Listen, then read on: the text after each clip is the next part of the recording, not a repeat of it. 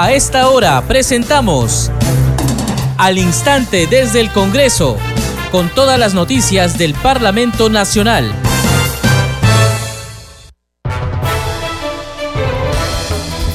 Amigos, ¿cómo están? Estamos en Congreso Radio, les damos la bienvenida. Empezamos al instante desde el Congreso. Les acompaña en la conducción Perla Villanueva, en los controles Franco Roldán. A continuación, los titulares.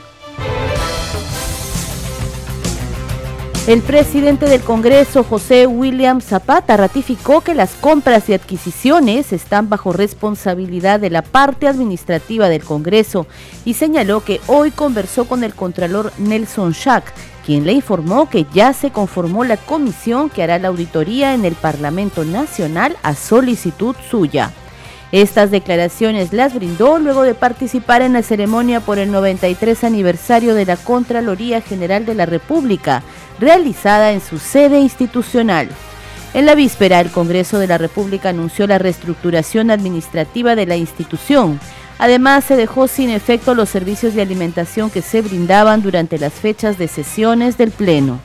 Parlamentarios y trabajadores del Congreso participaron hoy del simulacro de sismo organizado por INDECI.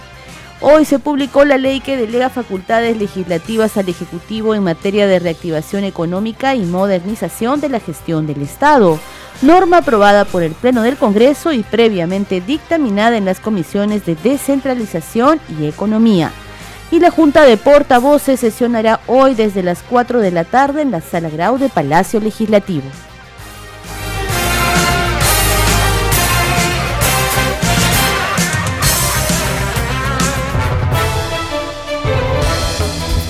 En el instante desde el Congreso y a través de Congreso Radio vamos de inmediato a desarrollar las noticias. El presidente del Congreso, José William Zapata, ratificó hoy que todo lo que es administrativo, compras y adquisiciones están bajo responsabilidad de la parte administrativa del Parlamento Nacional.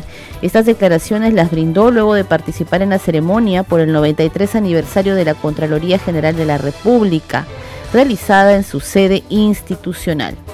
William Zapata también dio cuenta en declaraciones a la prensa que hoy conversó con el Contralor Nelson Schack, que le informó que ya se ha conformado la comisión que hará la auditoría en el Parlamento Nacional a solicitud suya. Vamos a escuchar declaraciones del presidente del Congreso. Es obvio que algunas este, contrataciones se vienen ya de años anteriores ¿no? y se van, se van manteniendo. Ahora, por otra parte, estuve conversando con el, con el Contralor y ya se ha hecho la comisión, la comisión que va a, hacer una, una auditoría. Ya tengo el documento, el día de hoy ya comenzamos a comunicarnos para darle nosotros toda la información que ellos requieran para poder hacer la investigación que corresponde. Mientras no se haga una investigación, pues no, no voy a adelantar ningún... Estoy evaluando toda la parte administrativa. Sí he escuchado, no, no, le he leído la, denuncia, todos los ciudadanos están en la posibilidad de hacerla, eh, voy a enterarme de qué se trata, pero quiero precisar ¿no? claramente, las actividades administrativas no son de responsabilidad de la presidencia ni de la mesa, de la mesa directiva, son exclusivamente de la parte administrativa. Sí, las acciones que se han tomado, la primera es la que ustedes conocen, solicitar que la Contraloría haga una auditoría, acabo de coordinar con el, con el Contralor, ya está armado el equipo y el día de hoy comienzan a trabajar. Luego se ha hecho una reestructuración de toda la parte administrativa y estoy evaluando a todos los que trabajan en la parte administrativa.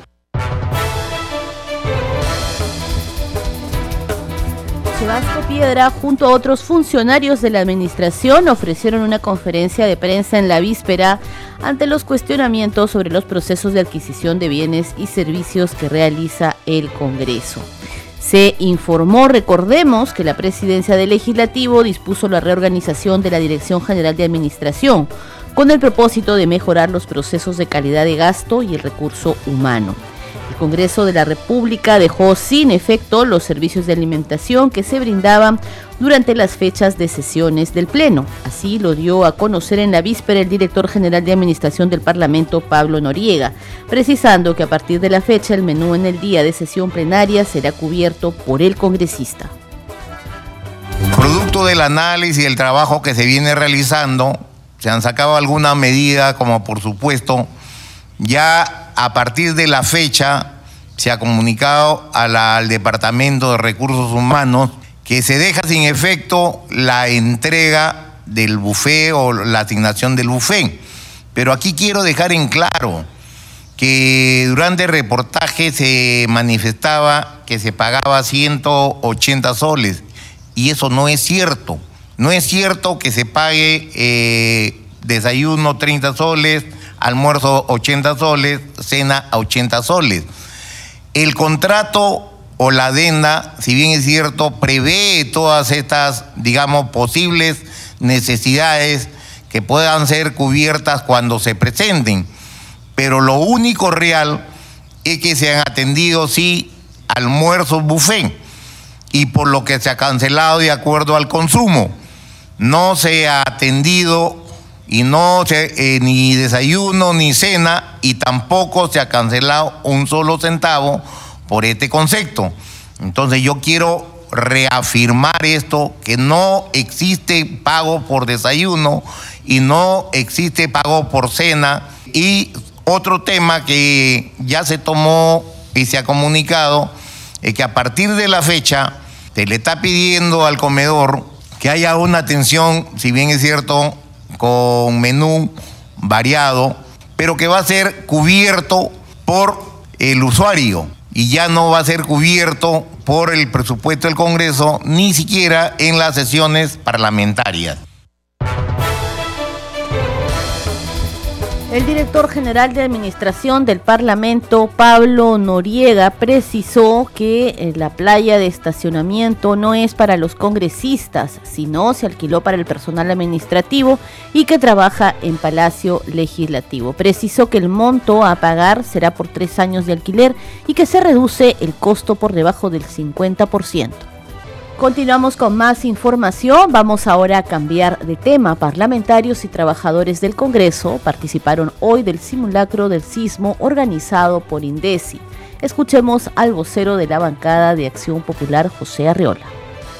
el Congreso, demostrando su responsabilidad de acuerdo a las indicaciones de Indesi, ¿no? ha programado esta, este simulacro y, y prueba de ello que incluso hemos estado en la Comisión de Presupuesto con la ministra de Vivienda y hemos salido, ¿no? Respetuoso de, esta indicación del Congreso, la ministra está metros más allá y no ha habido ningún tipo de inconveniente para cumplir. Una responsabilidad que nos atañe incluso como peruanos, porque nadie está libre que me haya pasado suceda una, desgracia y, mucha gente cuando no tiene una preparación mínima adecuada, lógicamente pues vienen los eh, situaciones pues este, infortunadas. Incluso con pérdida de vidas que la, institución de por sí es muy grande, tenemos a veces visitas guiadas, es muy diferente a lo que podemos ver en un ministerio, por ejemplo, u otra institución, entidad pública que es pequeña. El Congreso al menos tiene un monumento histórico que es el hemiciclo y por supuesto que tenemos que tener todo organizado y previsto. Infelizmente que estamos frente a esta plazuela, ¿no? Este, de, tradición, donde podemos estar al aire libre y evitando pues posibles ocurrencias que, que lamentar. Entonces, Felicito a la mesa directiva que preside el presidente William, porque siempre está sintonizado, ¿no? Sobre todo con las, con las situaciones eh, de, prevención que debe darse, ¿no? En toda entidad pública, ¿no? ¿Usted cree que eh, debería ser constante, aunque sea, si es solo como institución, pues seguir haciendo estas eh, simulaciones de sismo, a pesar de que a veces uno ya no ve que el Ejecutivo programe tan continuamente los simulacros, porque a veces, pues a veces la situación y la coyuntura nos tiene un poco alejados de esto que, debería ser más constante. Todo se puede evitar cuando hay prevención. Eso, eso debe suceder en los hogares, en el trabajo, en los colegios, universidades, etc.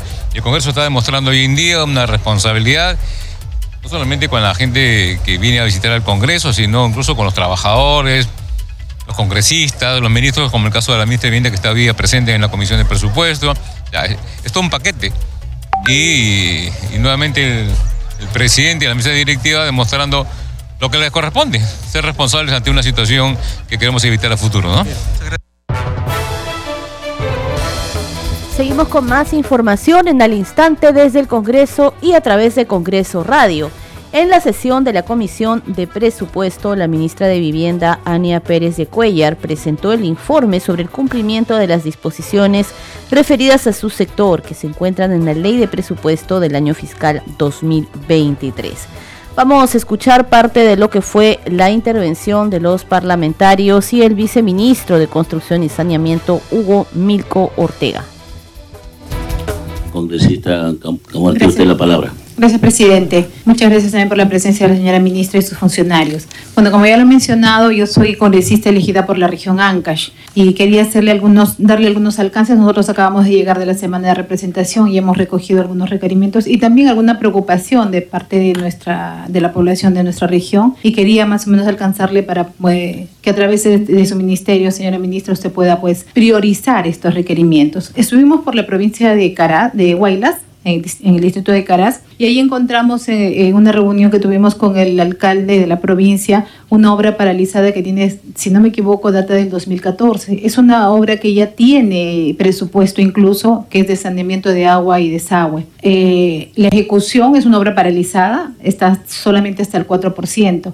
Entonces es un requerimiento que la población eh, está exigiéndole a la, a, la, alcaldía, en este caso, bueno, al alcalde. Tenemos una población que se beneficiaría de cerca de 20 mil habitantes. Entonces yo le voy a solicitar, señora ministra, que usted a través de sus buenos oficios le dé la prioridad a este, a este proyecto. Lo mismo, eh, estuvimos por Chimbote y en Chimbote tenemos nosotros un proyecto de, que es para Chimbote y Nuevo Chimbote. La bahía de Chimbote años atrás era pues considerada como una zona turística. Lamentablemente por los altos índices descontrolados de contaminación que hemos tenido en nuestra bahía, bueno, todo eso se ha perdido y hoy lamentablemente tenemos pues una ciudad costera que tenemos una playa que es bonita de, visión, pero que es totalmente contaminada. Entonces, bajo esta realidad se presentó un proyecto para la planta de tratamiento de aguas residuales que se está, eh, se ha obtenido un financiamiento a través de un banco alemán. El, cronograma de atención para esta planta de tratamiento inicialmente se dio para que finalice el año 2024. Luego nos dijeron el 2025, luego el 2027 y ahora lamentablemente nos han dado la noticia que va a ser hasta el 2032. Entonces, eh, mientras tanto, ¿qué, qué, qué esperamos nosotros los chimbotanos? O sea, que nuestra bahía siga contaminándose, que sigamos perdiendo toda, toda esa posibilidad de poder generar una industria y una industria que no contamina, que es el turismo. Entonces, señora ministra, yo le voy a rogar realmente como chimbotana y ancachina que soy, que revise este, este cronograma porque pensar pues de un, de un proyecto que es tan importante y tan necesario para nuestra religión que se tenga que ejecutar hasta el 2032, realmente para nosotros es bastante preocupación. Pero sí creo que al menos desde el Congreso tiene que tener el respaldo para lograr esos proyectos que espera, no la ministra, sino la población de todo el país. Muchas gracias. Finalmente, eh, con eh, la congresista eh, Camones, que nos comentó sobre su obra de, de, Ancash, vamos a verificar, bueno, no está la congresista, el estado situacional. En el caso de la Petar Chimbote, que está con financiamiento de la KfW, del, del Banco Alemán, el 2 de marzo, si no me equivoco, se convoca el expediente técnico para poder avanzar. O sea que estamos avanzando en eso. También lo hemos retomado porque sí, efectivamente está parado, pero ya hemos iniciado las gestiones para avanzar de manera inmediata. Seguimos en el instante desde el Congreso, vamos con otras noticias. Hoy se publicó la ley que delega facultades legislativas al Poder Ejecutivo en materia de reactivación económica y modernización de la gestión del Estado. Esta norma fue aprobada en el Pleno del Congreso y previamente dictaminada en las comisiones de descentralización y de economía. Con esta medida, el Poder Ejecutivo podrá legislar por el plazo de 90 días calendario en materia de impulso económico para la reactivación económica y modernización de la gestión del Estado. Cambiamos de tema, les contamos que en conferencia de prensa por el 58 Festival Internacional de la Vendimia de Ica, el parlamentario Jorge Martí Corena señaló que esta actividad es tradicional para la ciudad de Ica y el Perú.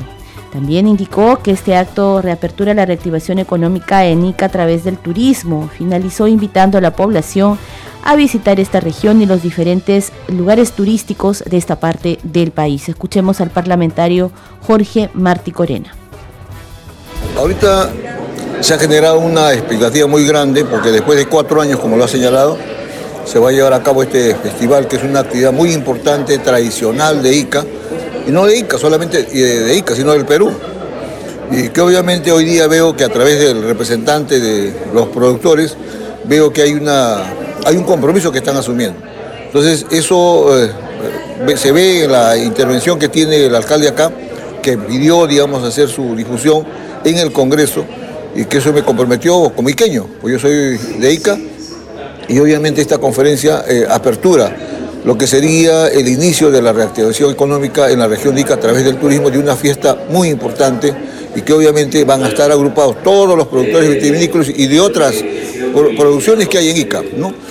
En base a eso, en base a eso es que realmente se ha hecho esta conferencia de prensa para difundir y forma parte también de, los compromisos para la reactivación económica en la parte del turismo. Y eso es lo que venimos haciendo hoy día en buena hora que ya el alcalde, pues, con la reina que ha sido elegida en esta semana que ha pasado, obviamente permite la, importancia. Entonces, este, para nosotros es importante, para mí, comiqueño, también. Entonces yo le agradezco a usted que esto lo difunda, porque ICA está la expectativa de la, de la avenida del turismo. Ya empezó, la semana pasada he estado sábado y domingo ICA y he visto una presencia muy importante de ICA y eso abre la esperanza de ir mejorando el movimiento económico que debe eh, de alguna manera ayudar al turismo que ha sido golpeado después de la pandemia y golpeado también después de la crisis que hemos tenido de convulsión, paralizaciones y todas esas cuestiones, ha hecho, digamos, que el turismo pierda un poco la fe. Pero esto es el inicio en ICA. Yo espero que se aperture, que sé que también hay una fiesta parecida en Paracas, y obviamente se suma todo esto. Ese es el compromiso del Congreso, y lo tengo yo también, para que esto se dé lugar como una fiesta tradicional muy importante de Ica y del Perú. Su invitación a todos los peruanos para que asistan a esta Ahora, eh, quiero a través de esta presencia del alcalde, de la reina de Ica, invitarlos a visitar Ica, no solamente para ser partícipes de esta fiesta tradicional, sino también visitar los diferentes sitios, lugares turísticos como la Huacachina, el Templo del Señor de Luri, que ha sido refaccionado, las bodegas vitivinícolas que hay ahora en cantidad por todos sitios para que puedan conocer, y también este, eh, los alimentos tradicionales, ¿no? el arte culinario de, de Ica es muy reconocida y que eso también va a permitir, digamos, tener otros aires y también una forma de relajarnos que el país en este momento necesita eso, ¿no? De tranquilidad, de gozo, sana diversión, ¿no? De cultura. Y esto es lo que realmente queremos ofrecer y esperemos que muchos se animen a visitar Ica del 3 al 13 de marzo, que es la que se celebra la fiesta internacional de la vendimia de Ica. Congreso en redes. A esta hora tenemos más información, pero esta vez de redes sociales con nuestra compañera Danitza Palomino. Adelante, Danitza. Muchas gracias, Perla. Vamos a dar cuenta de las publicaciones en redes sociales. Iniciamos con la cuenta oficial del Congreso de la República. Dice leyes del Congreso. Con el objetivo de mejorar la calidad de vida de la población, el Congreso delegó facultades legislativas al Poder Ejecutivo en materia de reactivación económica y publica una infografía acerca de que se publicó la ley que delega en el Poder Ejecutivo la facultad de legislar en materia de reactivación económica y también publican un link que nos lleva a la norma legal. Vamos con otra publicación, esta vez de la congresista Jessica Córdoba. Dice lo siguiente, hoy participé en la décima sesión extraordinaria descentralizada de la Comisión de Salud y Población desarrollada en Piura junto a la presidenta y colegas congresistas, miembros de la comisión y otras autoridades. Hemos escuchado a la población y a los gestores de salud. Vamos con otra publicación de la cuenta oficial del Congreso de la República. Dice, en la Comisión de Presupuesto, la ministra de Vivienda, Jania Pérez de Cuellar, expone el informe sobre el cumplimiento de las disposiciones referidas a su sector que se encuentran en la Ley de Presupuesto en el año fiscal 2023. Y finalmente vamos con una publicación del congresista Juan Burgos, dice Día Mundial de las Enfermedades Raras o Huérfanas. En nuestro país alrededor de 2.5 millones de personas sufren este tipo de enfermedades y el 8% de la población a nivel mundial. Según estudios en el Perú existen unos 399 tipos y dice Día Mundial de las Enfermedades Raras o Huérfanas. Bien, perras, son algunas de las publicaciones en redes sociales. Adelante con usted en estudios. Muchas gracias a Danitza Palomino, nuestra compañera que nos brindaba las informaciones en las redes sociales.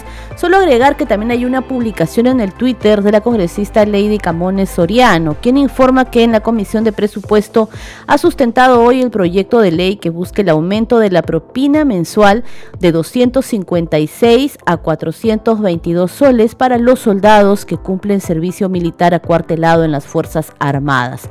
Poco a poco iremos mejorando las condiciones de nuestros soldados, expresa la congresista Lady Camones Soriano a través de su cuenta de Twitter.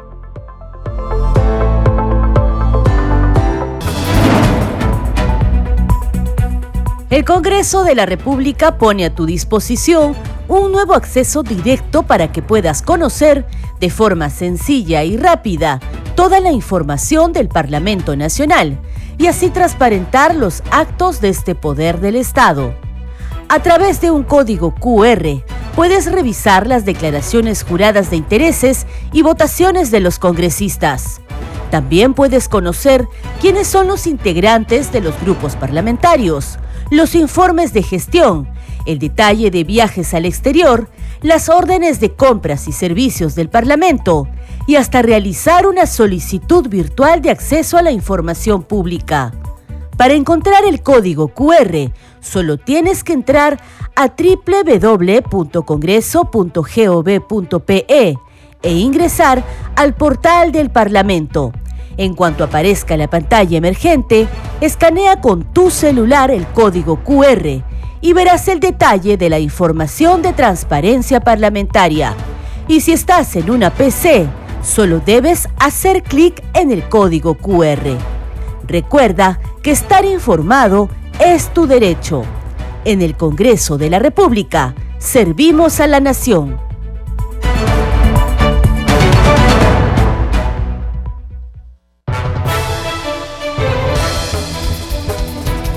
Vamos ahora con otras noticias en al instante desde el Congreso. La Comisión de Cultura y Patrimonio Cultural, presidida por el legislador Héctor Acuña, no agrupado, aprobó por mayoría el predictamen que agrupa 10 iniciativas legislativas de diversas bancadas. El objetivo es declarar de interés nacional la investigación, protección y gestión de los sitios arqueológicos de los departamentos de Amazonas, Cajamarca, Lima, Puno, Huancavelica y Huánuco Acuña Peralta resaltó la importancia de la preservación de estos sitios arqueológicos, ya que son evidencias tangibles de las antiguas civilizaciones que habitaron el territorio nacional. Sin embargo, aseguró que presentan un deterioro debido al paso del tiempo y a las condiciones climatológicas. Tenemos a continuación el informe. La Comisión de Cultura y Patrimonio Cultural aprobó en su última sesión dos predictámenes de ley importantes. El primero de ellos es el predictamen que declara de interés nacional la investigación, protección y gestión de los sitios arqueológicos de los departamentos de Amazonas, Cajamarca, Lima, Puno, Huancavelica y Huánuco el cual agrupa distintas iniciativas legislativas de diversas bancadas. Asimismo, también se aprobó por mayoría el predictamen que busca declarar de interés nacional la implementación de medidas de salvaguardia vinculadas a los usos, manifestaciones y expresiones culturales asociados a las fiestas patronales del Señor de Guamantanga de la provincia de Jaén, de la Virgen María patrona de Chota de la provincia de Chota y del Señor de la Misericordia del distrito de Tacabamba, provincia de Chota, departamento de Cajamarca. La importancia de la preservación de este patrimonio es la preservación de las costumbres, tradiciones y creencias que se transmiten entre las generaciones de un grupo de ciudadanos de una circunscripción territorial o de una nación en conjunto. Durante esta sesión, la defensora del pueblo, Eliana Rebollar, sustentó también la propuesta legislativa número 3429, que propone la ley que asegura la independencia del Instituto Nacional de Radio y Televisión del Perú y de los medios de comunicaciones públicos a su cargo. Hizo hincapié en las propuestas de reforma que contiene el proyecto de ley el cual plantea establecer los fines institucionales que debe cumplir este instituto relacionados con la labor informativa de los medios de comunicaciones estatales y vinculados con el rol esencial que tienen en la formación de los valores en la sociedad y en el desarrollo educativo y cultural de la nación. consideramos que deben ser elegidos por concurso público de méritos. Y ese concurso público de méritos debe observar principios básicos de transparencia, publicidad, mérito, legalidad, debido procedimiento y participación ciudadana. Con ello se busca básicamente la garantía de la credibilidad y la independencia de los medios de comunicación del Estado. Este concurso deberá estar a cargo por una comisión especial integrada por siete jurados. Consideró también que la aprobación de este proyecto de ley es importante e indispensable para garantizar que los medios cumplan con una labor periodística libre destinada a atender asuntos de interés público y promuevan la educación y la cultura en el país. Por su parte, el congresista Víctor Flores Ruiz expuso dos iniciativas legislativas de su autoría. Una promueve la puesta en valor de los sitios, zonas, monumentos y complejos arqueológicos del Departamento de la Libertad, mientras que la otra propuesta es la ley que declara de interés nacional la nominación como Patrimonio Cultural de la Nación en el rubro de obra de gran maestro al destacado pintor indigenista y costumbrista Pedro Nolasco Azabache Bustamante, por ser considerado el patriarca de los pintores peruanos. Ambos proyectos serán debatidos en una próxima sesión de esta comisión.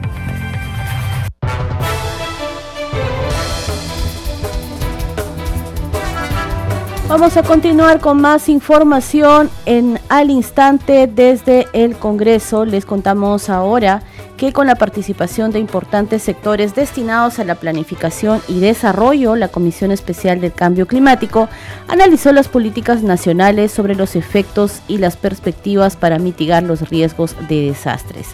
El grupo parlamentario, que es presidido por la congresista Cheryl Trigoso, tiene eh, como real denominación Comisión Especial Multipartidaria encargada del seguimiento, coordinación y formulación de propuestas en materia de mitigación de los efectos del cambio climático.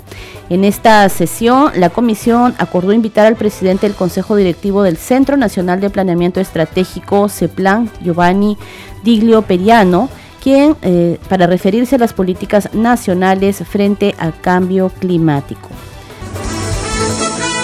Este programa se escucha en las regiones del país gracias a las siguientes emisoras. Radio Inca Tropical de Abancaya Purímac, Cinética Radio de Ayacucho, Radio TV Shalom Plus de Tingo María, Radio Madre de Dios de Puerto Maldonado, Radio TV Perú de Juliaca Puno, Radio Amistad de Lambayeque, Radio El Pueblo de Ayacucho, Radio Satel Perú de Lampa en Puno, Radio La Voz del Valle de Aplao en Arequipa. Radio Estar de Moyendo en Arequipa, Radio Gaceta Ucayalina Online, Radio Líder de la Unión en Piura, Radio Victoria de Ocros en Huamanga, Ayacucho. Enseguida, los titulares de cierre.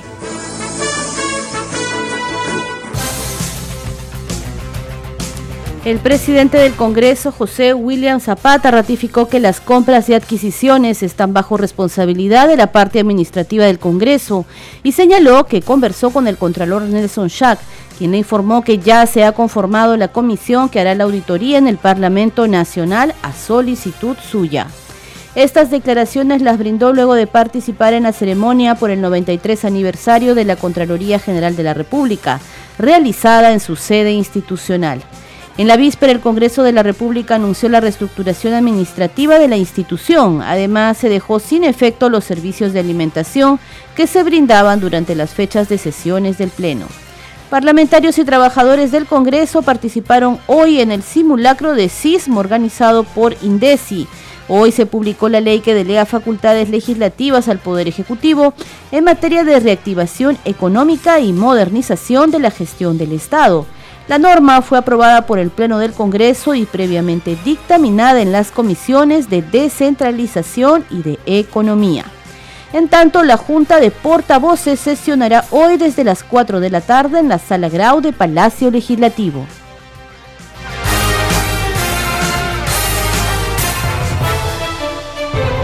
Muchas gracias por habernos acompañado. Hemos llegado a la parte final del programa al instante desde el Congreso. Antes de despedirnos, un especial saludo a las radios que transmiten este programa. Radio Mariela de Canta en Lima, Radio Sónica de Ayacucho, Radio Luz y Sonido de Huánuco, Radio Capullana de Sullana en Piura, Radio Sabor Mix 89.9 FM de Quillo Yungay en Ancash y Radio Estéreo 1 de Jauja. Nos reencontramos mañana a la misma hora con más noticias del Parlamento Nacional.